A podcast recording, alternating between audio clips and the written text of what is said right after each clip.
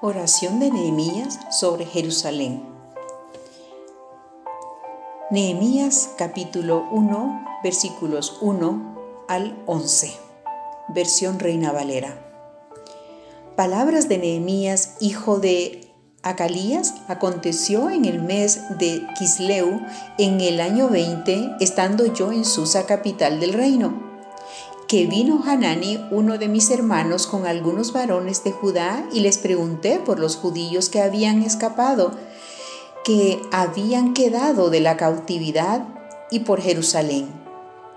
Y me dijeron, el remanente, los que quedaron de la cautividad allí en la provincia, están en gran mal y afrenta, y el muro de Jerusalén derribado y sus puertas quemadas a fuego. Cuando oí estas palabras me senté y lloré e hice duelo por algunos días y ayuné y oré delante del Dios de los cielos.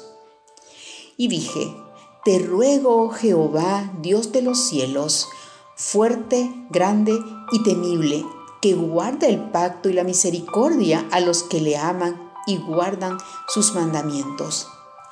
Esté ahora atento tu oído y abiertos tus ojos para oír la oración de tu siervo que hago ahora delante de, delante de ti día y noche, por los hijos de Israel tus siervos, y confieso los pecados de los hijos de Israel que hemos cometido contra ti.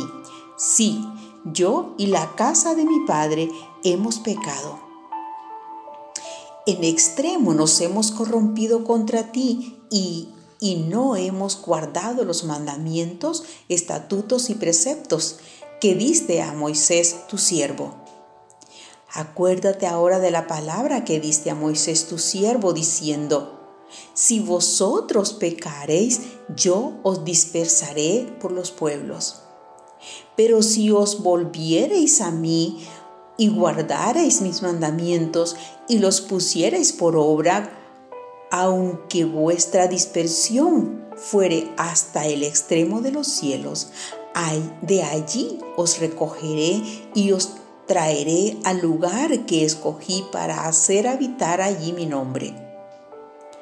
Ellos pues son tus siervos y tu pueblo, los cuales redimiste con tu gran poder y con tu mano poderosa.